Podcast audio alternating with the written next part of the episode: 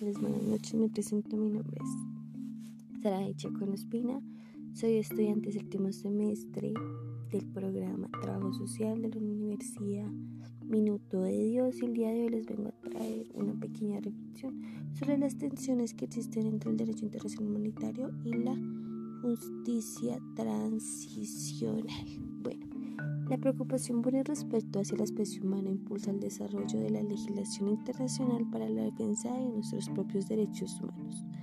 Por eso, ahora existe un extenso régimen internacional basado en declaraciones, acuerdos, tratados globales y regionales que además tienen alcances sancionatorios y coercitivos para los sujetos o actores que infringen las disposiciones protegidas.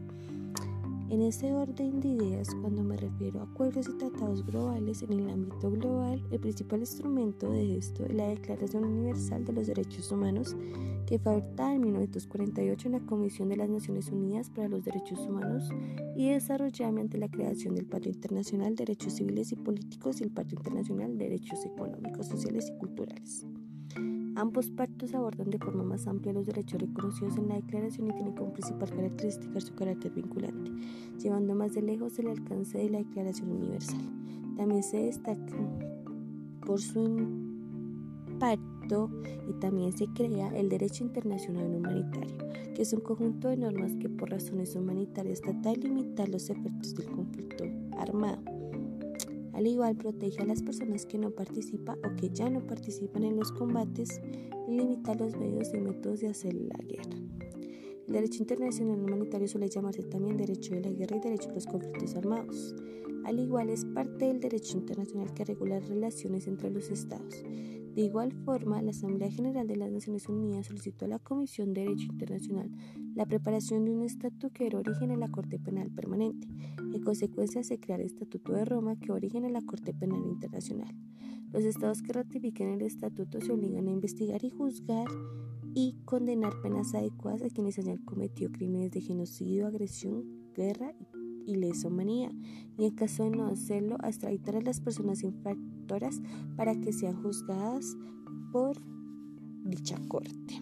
En ese sentido, la Corte Penal Internacional desempeña un papel muy importante en el desarrollo de estándares universales de derechos humanos y fomenta una responsabilidad en la lucha contra la impunidad en el ámbito de los sistemas jurídicos nacionales.